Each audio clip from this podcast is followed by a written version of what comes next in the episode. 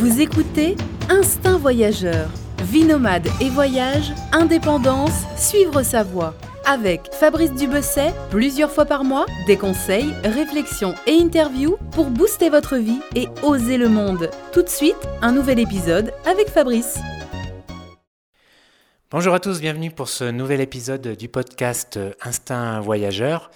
Alors, euh, vous savez, vous connaissez sans doute des gens qui sont partis euh, comme ça pour un long voyage, pour un tour du monde, parfois pour quelques mois ou pour plusieurs années. Et parfois, euh, il y en a qui, passent par un pays qu'ils ont beaucoup apprécié et qui décident de revenir et même de s'y installer. Bah, c'est ce qui s'est passé avec Loïc, que j'ai en face de moi, qui, bah, qui s'est installé en Colombie. là, on est à, on est à Bogota voilà, quelques jours avant mon, petit retour estival en France. Et bah, j'avais envie de faire ce, ce, podcast avec lui ce soir. Alors bonjour Loïc. Bonjour Fabrice. Alors Loïc, ouais, comme je disais, tu es parti faire un tour du monde euh, pendant trois ans, tout seul, c'était en 2011, c'est ça? Alors, bon, avant de parler de la Colombie, quand même, euh, on va parler un petit peu de ton tour du monde, quand même, parce que, bon, tu as fait un super trajet, hein, euh, Asie, Afrique, etc. Alors, ouais, raconte-moi un peu, comme tu m'as raconté juste avant, un petit peu ton trajet, là, avec les, les, les, les points les plus sympas, parce qu'il y a des trucs, là, ça fait rêver, quand même. Ouais, effectivement, je suis parti en 2011 juste après mes études, en fait, j'avais bossé un petit peu en alternance. Et du coup, j'avais envie un peu de voir le monde. Donc, euh, je suis parti euh, sac au dos, quoi. Et j'ai traversé assez rapidement l'Europe. Je suis arrivé en Russie. En Russie, j'ai traversé tout le transsibérien jusqu'à jusqu'à Irkoutsk. Euh, de là, je suis descendu en Mongolie. En Mongolie, j'ai vécu une semaine, une semaine et demie. J'ai rencontré un photographe et j'ai vécu. On a vécu avec avec des chasseurs, avec des aigles en fait ces personnes qui sont à cheval et qui chassent, ils ont un gros aigle sur l'avant-bras, c'est mmh. vraiment génial. Après, on est descendu en Chine, j'ai traversé toute la Chine, je suis allé au Vietnam. Au Vietnam, j'ai acheté une moto. J'ai traversé tout le Vietnam à, moto et le Cambodge aussi. C'est une vieille moto russe là ou... Non, c'est une petite 100 euh, cm cube. Ça avançait pas très très vite. J'ai eu deux petits accidents, je suis rentré dans une vache. Ah ouais. Ah, c'est chaud, t'aurais pu te faire mal. Hein. Ouais, bon, heureusement ça va. Après, je suis remonté jusqu'au Laos. Au Laos, euh, j'ai acheté un vélo, je suis descendu jusqu'en Thaïlande. Euh, Thaïlande, je suis passé en Malaisie, je suis allé en Inde. Après, je suis arrivé en Afrique. En Afrique, j'ai remonté toute l'Afrique de l'Est en stop mhm. jusqu'au Kenya. Je suis retourné en Tanzanie, je suis passé au Sénégal. Ah, ça doit être magnifique, l'Afrique de l'Est. Ça doit être ah, un des plus beaux. Euh, c'était ton ta région préférée? C'était une de mes régions préférées, ouais. J'ai beaucoup, beaucoup aimé le Mozambique. Euh, L'Afrique en général, c'est vraiment, vraiment génial. Quoi. Je suis passé au Sénégal. Sénégal, après, je suis au Cap Vert. Cap Vert, j'ai trouvé un bateau. J'ai traversé toute l'Atlantique. J'ai fait du bateau stop, quoi, en voilier. Et j'ai fait du bateau stop, ouais. J'ai fait du bateau stop en voilier jusqu'en Martinique. Martinique, j'ai trouvé un autre bateau. De là, on est passé en Colombie. J'ai beaucoup aimé la Colombie la première fois que j'y suis allé. Ça a été vraiment une, euh, une surprise parce que je ne savais pas du tout à quoi m'attendre. Puis j'ai fait tout le tour d'Amérique du Sud et je suis revenu m'installer en Colombie. D'accord, voilà. comme, euh, comme pas mal euh, de monde. Alors, bah, pourquoi la Colombie? Tu as vraiment eu un, coup de foudre pour la Colombie, euh, pour une histoire de femme? Il y a une histoire de femme derrière tout ça. Mais la Colombie, ça a été vraiment une très très bonne surprise. Moi, je ne connaissais pas du tout. Je savais vraiment pas à quoi m'attendre. On n'a pas eu tout cette image de la Colombie, des gens super souriants, et des paysages qui sont vraiment magnifiques. Euh, et du coup, en fait, oui, la première fois que je suis passé, bon, j'ai rencontré une fille, ça s'est très bien passé. Puis après, je suis parti, j'ai voyagé un petit peu et je suis, je suis revenu parce que bon, c'est un pays émergent, c'est un pays qui est vraiment en train de pas mal se développer. Les gens sont très très sympathiques. Euh, puis ouais, D'accord, mais quand tu as fini ton tour du monde, tu es revenu en France pendant quelques mois, et puis quoi, tu t'es dit, euh, oh non, mais j'ai vraiment pas envie de me poser en France, j'ai trop, euh, trop goûté, je sais pas, à l'étranger pendant quelques années, tiens, pourquoi pas à la Colombie, où je vais y passer six mois, ou non, carrément, je, je pars m'y installer. Tu t'es dit quoi? Bah Alors, je suis même pas rentré en France, j'étais au Brésil et je suis directement reparti en Colombie. Et j'avais pas envie de rentrer en France et de, de retrouver un emploi. En fait, j'étais un peu fatigué par le voyage, j'ai envie de m'installer quelque part mais j'avais pas non plus envie, enfin, envie de rentrer en France. Quoi. Donc je connaissais quelques personnes en Colombie et du coup j'ai décidé d'y retourner et de tenter l'aventure et de monter une boîte. D'accord, donc tu t'étais installé, enfin au début tu es allé à Medellin direct, tu t'es installé à Medellin. Exact, directement. Alors pourquoi Medellin Enfin il y a beaucoup d'étrangers, hein. il y a pas mal d'étrangers euh, qui vivent à Medellin. C'est une des villes ouais, les plus agréables quand même de Colombie, hein, la ville de l'éternel printemps.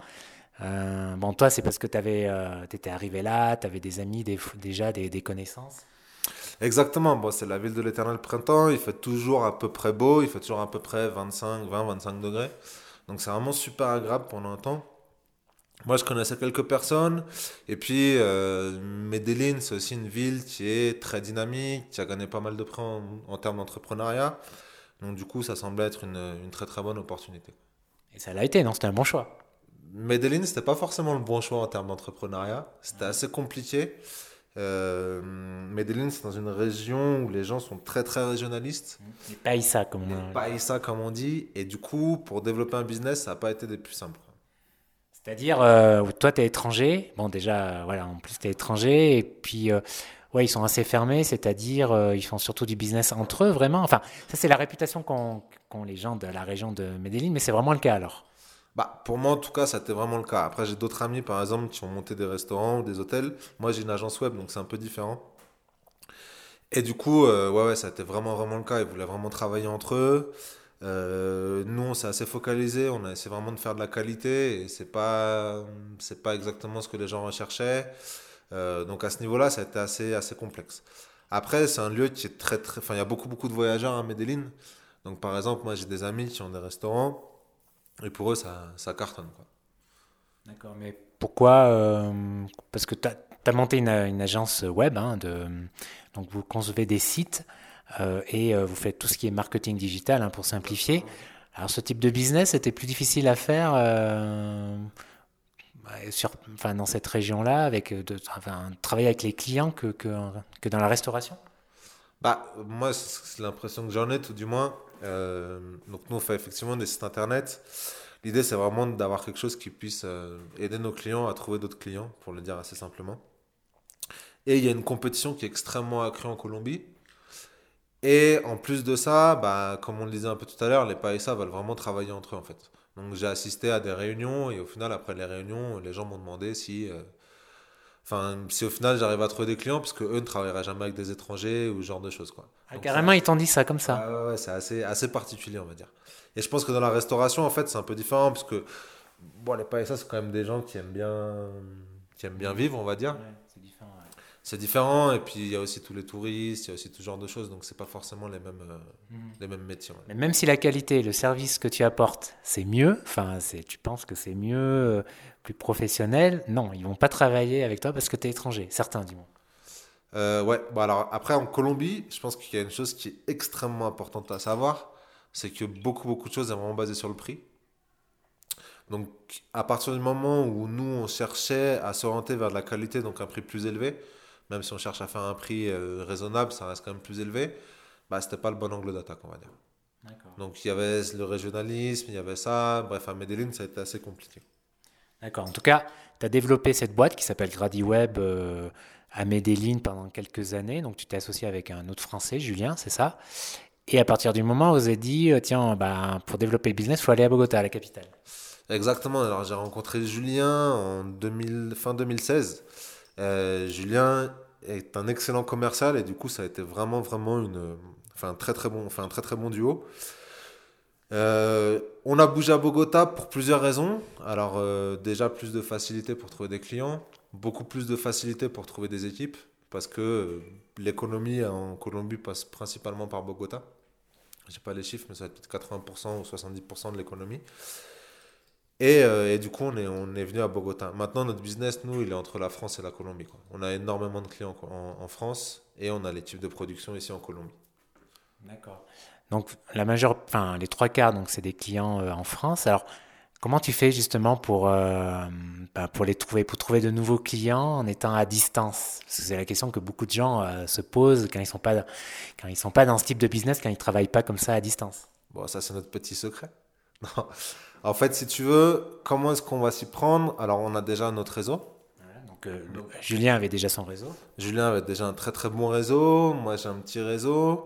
Après, on va avoir, euh, bah, on a quelques stratégies en termes de marketing. Euh, on fait un peu de publicité, ce qui nous ramène quelques clients. On a notre site internet qui nous ramène des clients aussi. Mhm. Et puis, on est sur pas mal de plateformes euh, avec notre portfolio qui nous permettent d'attirer mhm. aussi. Puis, il y a le bouche à oreille, bien sûr. Et il y a le bouche à oreille, effectivement. effectivement. Et alors, tu sais, y a, je rencontre souvent des, des freelances, hein, des gens qui veulent partir comme ça, qui sont freelance dans un certain domaine et qui veulent partir comme ça à l'étranger, voyager et y vivre. mais certains sont débutants et ils se posent la question, voilà, qu'est-ce que je fais? Est-ce que je pars maintenant quasiment tout de suite, tu vois, j'ai à peine commencé euh, mon activité, etc. Ou alors, non, je reste un petit temps euh, en France pour développer euh, mon réseau de clients. Et ensuite, je pars. Parce que forcément, après, c'est quand même plus difficile de développer son réseau client si tu n'as pas grand-chose à la base, non? Donc, toi, qu'est-ce que tu, quel conseil tu leur donnerais? Enfin, toi, qu'est-ce qui te semble le plus, le plus, le plus stratégiquement, le plus facile à faire Enfin, le, le plus sensé? Bah Après, c'est très relatif et ça ne reflète pas forcément mon parcours. Mais moi, je pense que le plus stratégique, c'est constituer un réseau de clients en France pour commencer et après pouvoir se lancer. Mmh. En fait, on aura toujours beaucoup plus de facilité et d'accès au marché quand on sera sur place en France. Et ensuite, euh, après partir, pourquoi pas, enfin, fortement recommandé. Plutôt que se dire non, je pars et ensuite je développe, euh, je développe mon réseau. Quoi. Après, aujourd'hui, il y a quand même beaucoup, beaucoup de facilités. Par exemple, pour les freelances, il y a énormément de plateformes de freelance, Malte, euh, euh je sais plus, Upwork, enfin bref, il y en a pas mal qui permettent de trouver des, missions, mais il y a énormément de compétition sur ces plateformes. Donc moi, je recommanderais plutôt de, de déjà constituer son petit réseau et ensuite de, de partir. Ouais, parce que l'avantage, tu t'es déjà constitué ton petit réseau, tu as eu voilà, des, des clients pas mal, tu peux déjà engendrer un petit peu le, bouche à oreille, tu vois. C'est plus facile dans ce sens-là, forcément, que, euh, que quand euh, voilà, tu es à l'étranger, tu dois aller les chercher. Non, exactement. Et puis, après, l'avantage, c'est que, bon, déjà, il y a, enfin, à l'étranger, il peut y avoir la barrière de la langue, il peut y avoir des, barrières culturelles, il peut y avoir tout genre de choses. Quand on est en France, bah, on connaît le marché, on connaît, euh, on connaît les clients. Quoi. Et puis, après, il y a une chose qui est sûre, c'est que de toute manière, euh, plus on va avoir un portfolio qui va être étoffé, plus on va avoir des références, plus on trouvera facilement du travail. Donc que ce soit à l'étranger ou que ce soit en France, ce sera vrai partout. Quoi. Donc autant euh, en profiter. Alors je dis pas de rester 25 euh, ans en France et de développer mm. sa base de clients pendant 25 ans, mais autant partir avec un petit, un petit bagage mm. assez solide et puis tenter l'aventure. Mais je pense aussi que c'est la meilleure stratégie à faire. Alors revenons un peu à GradiWeb. Donc vous êtes, vous êtes venu ici à Bogota. Donc, alors Bogota, c'était beaucoup plus facile euh, au, niveau, euh, au niveau des locaux? Alors Bogota, c'est beaucoup plus facile. C'est une, une, ville qui est très internationale. C'est la capitale du pays, donc c'est vraiment international. Il y a beaucoup d'étrangers un peu de partout, donc du coup, on, on a un peu euh, sauté cette barrière du régionalisme et ce genre de choses. Bogota, c'est vraiment le centre, le poumon économique de, de la Colombie. Donc il y a énormément, énormément d'opportunités. C'est une ville qui est vraiment en train de se développer. La Colombie en général est vraiment, vraiment en train de se développer. Mais c'est une ville qui offre beaucoup de beaucoup d'opportunités. Il y a énormément de business à faire, il y a énormément de clients à trouver. Je dis pas que c'est toujours très facile, et ça dépend ce qu'on fait. Mais euh, oui, oui c'est beaucoup plus facile qu'à Medellin en tout cas. En tout cas, les gens sont plus ouverts, un peu plus ouverts qu'à Medellin, visiblement. Moi, je trouve, ouais. Moi, je trouve. Hmm. Après, ça dépend pourquoi on va. À Medellin, les gens de Medellin vous diront que les gens de Bogota sont très froids. Et ils ont raison dans un sens. Il fait froid aussi. Et il fait froid. Non, mais ils ont raison dans un sens où si vous y allez, enfin, si tu vas pour voyager, effectivement, Medellin, les gens sont beaucoup plus chaleureux. Quoi. Après, pour vivre, je dirais que Bogota est peut-être un peu plus facile. En tout cas, tu es plus productif ici, hein, je pense, parce que figurez-vous que Loïc, l'autre fois, il me disait non, mais euh, je suis content d'être à Bogota parce qu'à Medellin, j'avais du mal à bosser. Euh, tu as plus l'impression d'être tout le temps en vacances, il fait beau, c'est les tropiques, etc. Ici, voilà, il pleut un peu plus, on a plus envie de bosser, etc. Non, mais c'est vrai en plus. Hein. Non, c'est sûr, c'est sûr, c'est un, un, environnement beaucoup plus favorable. Quoi. Ah, Medellin, il fait beau tout le temps. On est tout le temps en short, il fait tout le temps. Il fait pas trop chaud, il fait. Ouais, c'est tout le temps. Et tu avais vraiment plus de mal à bosser alors? Pas forcément. Ouais, si, j'avais plus de mal à bosser à Medellin. Je peux dire que j'avais plus de mal à bosser à Medellin. Et ici, donc, euh, donc bah, être à Bogota, ça a permis donc à la boîte de se développer, donc du, coup à trouver davantage de clients, euh, voilà. Et puis la, bah, la, boîte a pas mal grandi hein, parce que tu me disais, vous êtes 8 permanents maintenant, 8 employés plus des freelances. On est 8 employés plus euh, des freelances, on a à peu près 14 si on prend les freelances qui bossent régulièrement avec nous. Et on est en train de pas mal se développer. On embauche, on embauche pas mal. On va, on va réembaucher là une ou deux personnes ce mois-ci et on planifie de terminer en, en emploi plein. Enfin, personne vraiment en temps complet avec nous à 12, 12 13 d'ici la fin de l'année. Quoi. Ah ouais, donc c'est une, commence à faire une petite boîte, quoi. C'est, c'est un sacré parcours. Hein, depuis euh, combien elle existe, euh, elle existe depuis 4 ans, c'est ça? Elle existe depuis 4 ans. Alors pour moi, il y a un... ouais, elle existe depuis 4 ans. Il y a le début à Medellin, et puis il y a vraiment, une fois qu'on s'associe avec Julien, la boîte a commencé à, à pas mal mmh. décoller. Quoi. Mmh. Alors je sais qu'une de tes problématiques, de votre problématique, une de vos problématiques, c'est trouver des employés compétents, mais aussi euh, qui restent en fait. Hein, parce que c'est souvent le, problème qui revient, pas seulement pour vous, mais je pense pour euh, quasiment euh, tout, le monde en fait. Et, euh, et en effet, bah, raconte-nous un petit peu, parce qu'ici, il faut savoir déjà que l'employé, il peut te laisser tomber du jour au lendemain. C'est un peu comme aux US, quand on voit dans les films, là, le mec, il se casse, tu peux le virer aussi, pareil. Dire. Mais bon, quand tu as, voilà, as un gros contrat, là, que tu dois terminer à une deadline, le mec qui te, qui te lâche la veille, c'est chaud, quoi.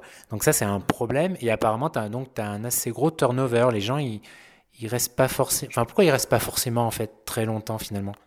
Bah, alors effectivement, il y a vraiment cette, euh, cette chose qui est qu'en fait, on n'a pas le, il n'y a pas de préavis. Donc la personne peut partir du jour au lendemain euh, sans aucun problème et on peut rien faire. Euh, nous, on a réussi quand même à pas mal fidéliser nos équipes. Alors, je touche du bois pour que ça continue. Mais on a quand même réussi à pas mal fidéliser nos équipes. Mais euh, je vois, et pendant un moment, il y a vraiment eu un énorme, énorme turnover, c'est-à-dire des gens qui restent euh, deux semaines et puis qui partent, un mois. On a une personne qui est venue travailler trois heures et qui est partie. fait, T'étais trop dur avec elle? Non, même pas. En fait, ça lui plaisait pas et il est parti directement. Et, euh, et voilà quoi. Donc ici, je pense que le recrutement. Alors, il y a plusieurs choses. Nous, on travaille dans des, dans des métiers qui ont besoin de ressources assez particulières et qui ont besoin de ressources qui ont fait des études. On a besoin de développeurs, on a besoin de développeurs qui sont qualifiés, ce genre de choses. Donc, ici en Colombie, l'éducation n'est pas vraiment la même éducation qu'en France. Euh, c'est vraiment une éducation qui est privée. Euh, c'est très très compliqué pour euh, terminer son parcours scolaire, enfin son, parcours universitaire. Il y a énormément de personnes qui, qui vont à l'université de 6h du matin jusqu'à 8h et puis qui euh, travaillent la journée et au final euh, retournent à l'université le soir de 8h du soir à 11h. Donc c'est très très compliqué, il faut vraiment vraiment vouloir. Donc il y a beaucoup de, enfin il y a un manque de main d'œuvre à ce niveau-là, on va dire, de main d'œuvre extrêmement qualifiée.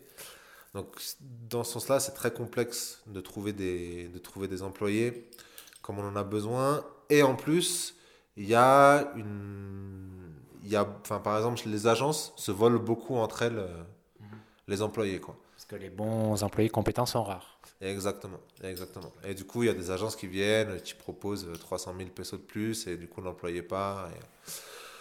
Nous, on arrive à pas mal fidéliser, alors on donne pas mal de responsabilités à nos employés, on les paye euh, plus que la moyenne, on essaie vraiment, vraiment de les intéresser au travail.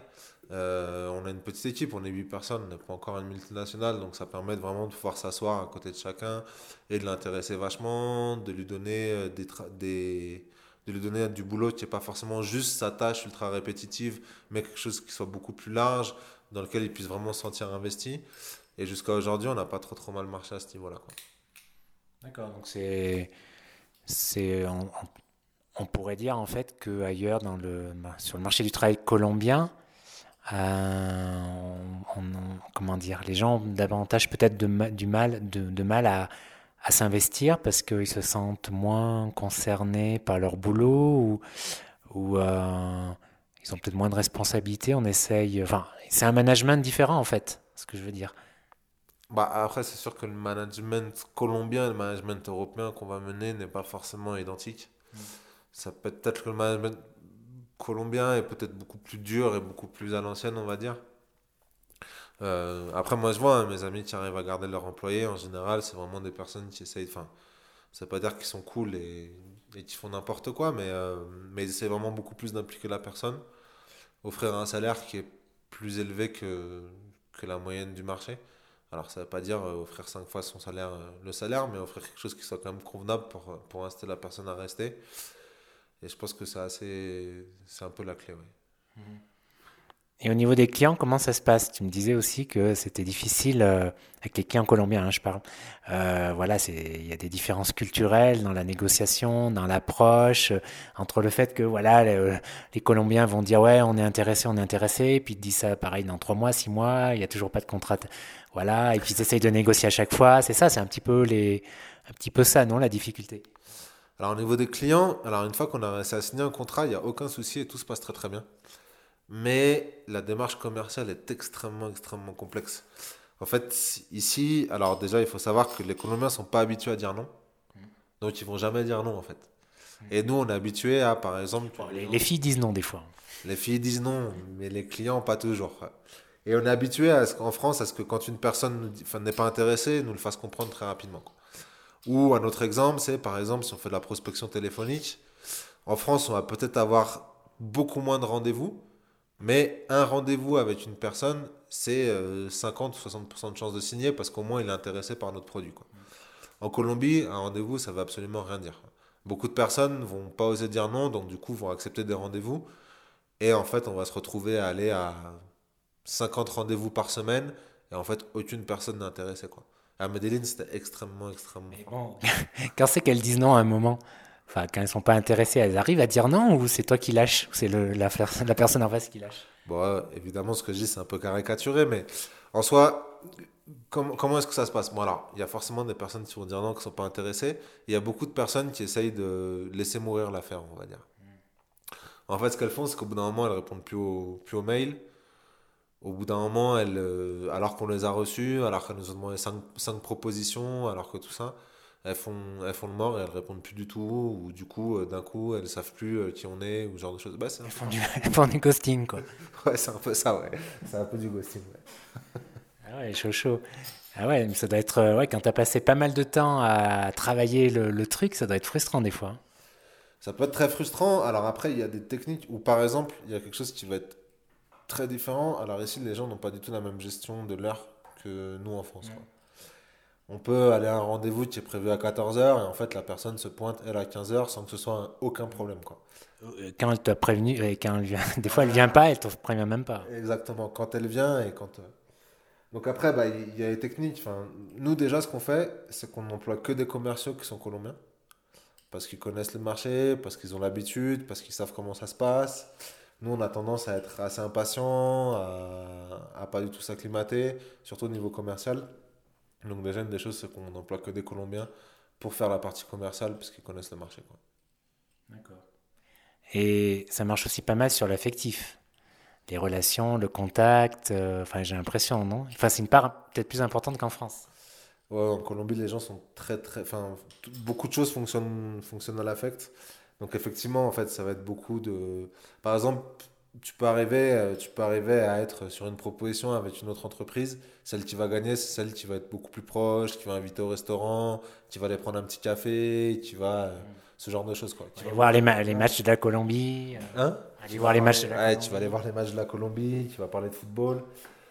Et alors que si, si, tu restes un peu à l'écart et que tu dis non, c'est gagné, et au final, non, non, quand tu quand arrives dans les deux derniers ou les trois derniers, bah, c'est le moment où justement il faut aller. Mm être en permanence avec le client et devenir son meilleur ami. Mais bon, euh, du coup, avec tout ça, euh, j'allais dire, euh, bah, vous restez, vous continuez à vous un petit peu vous focaliser sur, sur les clients français parce que ça représente quand même pas mal d'avantages finalement. on, pourrait, on pourrait penser. Ah bah, nous, la France, c'est à peu près 70% de notre, notre business. On est très focalisé sur le marché français. On a pas mal de contacts là-bas. On commence à avoir un beau portefeuille de clients. On a vraiment un beau portfolio aussi. Donc du coup, c'est une grosse part de notre marché. Mais on a envie aussi de se développer en Colombie parce que bah, c'est, on est ici. Euh, ça nous permet aussi de trouver des employés enfin, plus facilement si on est vraiment développé, si les gens nous connaissent, si, euh, si les gens savent ce qu'on fait. D'accord. Donc votre but, c'est vraiment essayer de, là, dans les années à venir, de mettre une priorité aussi sur euh, trouver des clients, développer le nombre de clients colombiens. Exactement, exactement. Là, le but, c'est vraiment. Enfin, le but, en fait, c'est de marcher, c'est de faire marcher les, deux côtés. Mm. Quoi.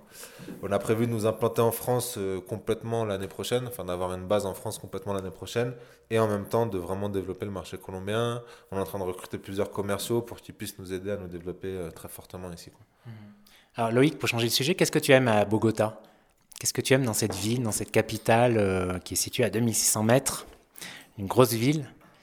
Et euh, voilà, quels sont les, je sais pas, par rapport à Medellin, qu'est-ce que tu trouves de plus euh, de, différent et qui te plaît bien ici? Alors par rapport à Medellin, c'est peut-être un peu bizarre de dire ça, mais bah, c'est une ville beaucoup plus internationale. Donc en fait, moi je trouve que les gens, enfin je vais être plus proche des gens qu'à Medellin, qui vont peut-être être beaucoup plus fermés sur certains aspects. Donc il y a déjà ça. Euh, c'est une beaucoup plus grosse ville qu'à Medellin. Medellin c'est quand même très très étendu, mais Bogota c'est vraiment une beaucoup plus grosse ville. Il y a une offre culturelle qui est beaucoup plus développée. Il y a plus de restaurants, il y a plus d'endroits pour sortir. Donc à ce niveau-là c'est chouette. Euh, je pratique pas mal le vélo et Bogota est vraiment vraiment bien équipé à ce niveau-là. Il y a des randonnées super chouettes aux alentours, en vélo ou même à pied. Euh, il y a les pistes cyclables dans quasiment toute la ville, donc je peux vraiment me déplacer en vélo. Et ça, j'ai- j'apprécie beaucoup. Il y a un truc que j'aime bien à Bogota, par exemple, par rapport à d'autres villes de Colombie, euh, c'est qu'il y a quand même des quartiers assez, assez marqués, je trouve. Enfin, un peu plus qu'ailleurs, je trouve. C'est-à-dire Chapinero, euh, le style, c'est un peu plus. euh, tu vois, il y a Chapinero, il y a. Enfin, je sais pas, à Medellin. Ouais, voilà, tu as le centre-ville, bien sûr, avec la Candelaria, le quartier historique. mais tu as un petit peu quand même deux, trois quartiers qui diffèrent. Enfin, qui ont leur, euh, leur style, pas, peut-être pas comme Medellin, je trouve. Enfin, euh, après, je connais pas énormément Medellin, mais. Non, non, c'est sûr, c'est sûr. Enfin, au niveau de. Entre Medellin et Bogota, il n'y a pas photo. C'est sûr qu'il y a des quartiers qui ont. Enfin, ouais, comme tu dis, il y a des quartiers qui sont très très marqués à. Enfin, qui ont vraiment leur culture un peu typique, quoi. Si on prend Usaken ou si on prend Quinta Camacho, ils ont une architecture un peu propre, une style un peu propre, un peu ancienne, un peu. Est-ce qu'on ne retrouvera pas du tout à Medellin, quoi. Puis, euh, bah, les alentours, il y a, il y a vraiment des, des choses euh, sympas à faire, hein, comme le lac de Guatavita, ça. hein. Le mythe, euh, là où, voilà, où est né le mythe de l'Eldorado. Puis, tu as pas mal de mines aussi, comme la mine de Néocan, la mine de Zapati- Zapaquira aussi, avec la cathédrale de Sel. Il y a vraiment pas mal de- d'endroits sympas, surtout au nord, parce qu'au sud, bon, quand tu passes au sud de Bogota, là, il fait quand même plus chaud, tu descends, globalement. Au nord, tu restes quand même dans les Andes avec une altitude assez élevée, donc il fait, euh, il fait euh, assez frais, enfin frais, donc il fait pas hyper chaud, Euh, mais c'est le, climat est vraiment sympa. Il y a pas mal de choses à faire. Euh, il y a Suezca aussi, je sais pas si je prononce bien les, falaises de Suec- Sueca, voilà Suezca. Euh, au nord aussi, c'est vraiment sympa. Bref, il y a pas mal de, ouais, pas mal de randonnées. Il y a plusieurs parcs nationaux aussi autour. euh, voilà, et puis bah, l'avantage de d'être à Bogota, c'est que tu peux prendre un avion facilement. Euh, je sais pas si tu fais souvent des week-ends comme ça euh, en Colombie, euh, sur la côte ou. J'en faisais pas mal à un moment. Aujourd'hui, j'en fais beaucoup moins que ce que j'aimerais. Au mal- travail? Ouais, je suis pas mal occupé. Et puis, il y a la famille aussi de ma copine. Donc, du coup, on passe pas mal de temps en famille. Les Colombiens sont très familles. Donc, C'est vrai que c'est un truc à, prendre en compte. Quoi. on est revenu pas mal à Bogota pour, pour aussi être plus proche de la famille de ma femme. Donc, du coup, on passe pas mal de temps avec eux. Mais euh, on fait quelques petits week-ends, ouais. On fait quelques petits week-ends. Hmm. Et ça t'arrive, euh, donc du coup, tu rentres pas des masses en France, toi, par contre? Je rentre pas beaucoup en France. Je rentre pas beaucoup en France. Euh, après, on voyage un peu. Ma famille est venue au Mexique. On s'est retrouvé au Mexique euh, cet hiver. Non, je rentre une fois par an, une fois tous les deux ans.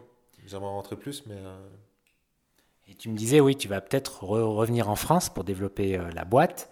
Alors justement, ça te fait pas peur un petit peu ce retour après toutes ces années en Colombie, euh, revenir. euh, bon, après, l'important c'est que ça reste un choix, bien sûr. C'est différent déjà, mais bon, euh, pas forcément facile, non Ça serait. Comment tu, tu vois la chose? Alors effectivement, l'idée c'est de partir l'année prochaine avec mon épouse et de pouvoir nous installer en France pour être plus proche pour le coup de ma famille et de mes amis, enfin de certains amis. Si ça me fait peur, non. Si je pense qu'effectivement il y a certaines choses qui vont être un peu, un peu bizarres après être parti tant de temps. Quoi. Mais non, non, ça fait pas peur, c'est un choix et j'ai vraiment, vraiment envie de rentrer. euh. Enfin, j'ai envie de me rapprocher de ma famille aujourd'hui et puis ma copine elle a aussi envie de tenter l'aventure. euh, en France, euh, maintenant qu'on a tenté l'aventure en Colombie. Quoi. Ouais, puis de manière, tu reviendras, tu auras toujours un pied à terre ici. J'imagine que tu reviendras souvent. Après, quand on est resté aussi longtemps dans un pays, je pense qu'il y a. Puis de manière, ouais, en effet, ta femme est colombienne déjà. déjà, c'est un gros lien, forcément. Euh, la belle famille aussi, d'ailleurs. Euh, c'est forcément un, un gros lien. Et alors, tu irais où euh, vous, tu retournerais à Paris ou une autre ville? On est en train de regarder Paris, Bordeaux, Lyon. On ne sait pas encore exactement. Il y a le sud, ça serait plus facile. Le sud serait plus facile. Après, il y a de fortes chances que ce soit Paris, mais on, va voir. D'accord. Bah écoute, euh, merci pour avoir répondu à, ces questions sur ce podcast. Euh, voilà, longue vie à GradiWeb. Je mettrai le lien dans, l'article. Euh, voilà, ils font, franchement, ils font du bon boulot, GradiWeb. Franchement, euh, au niveau des sites, vous faites. Tu m'as montré un portfolio, etc. Et c'est vraiment chouette ce que vous faites. Non, vraiment. Je pense que vous êtes assez. vous êtes vraiment bon. Donc voilà, si, si certains ont besoin d'un développeur web ou etc. Quelqu'un dans le marketing digital. Bon, voilà. Bon, hein. Vous avez travaillé. ils ont fait quelque chose, quelques trucs pour moi, donc je sais de quoi je parle. Donc ils sont bons. N'hésitez pas. Voilà. Euh, et puis bah écoute, plein de bonnes choses Loïc pour la suite. Euh, que tu rentres en France ou pas, ou que tu restes un peu plus longtemps ou pas ici, n'importe. Euh, voilà, plein de bonnes choses. Un petit dernier mot peut-être? Bah écoute, non, merci beaucoup à toi pour, pour cette interview. Merci beaucoup à tous, tous ceux qui nous ont écoutés. Et bah écoutez, moi ce que je vous dirais, c'est que si vous avez envie de voyager, si vous êtes freelancer, si vous avez envie de découvrir le monde, n'hésitez pas une minute, il y a toujours que des bonnes choses que des bonnes choses à découvrir. Voilà. Bah, sur ces mots, euh, bonne route à toi. Salut. Merci beaucoup. Salut. Merci à Loïc pour avoir pris le temps de répondre à mes questions. Merci à vous d'avoir écouté euh, ce podcast euh, jusqu'au bout. et puis, eh bien, je termine par, par vous rappeler que le prochain Digital Nomad Starter, la troisième édition, bah, c'est dans deux semaines le 14 et le 15 septembre prochain à Paris. voilà, vous êtes déjà une trentaine. Euh, à, euh, avoir réservé votre place. Euh, il reste des places au tarif de moins 40% jusqu'à début septembre. Donc voilà, je vous mets le lien dans la description. Et puis sinon, vous tapez Digital Nomad Starter sur Google, hein, vous tomberez sur le site avec toutes les infos. voilà, tout ce qu'il faut savoir pour profiter de ce week-end.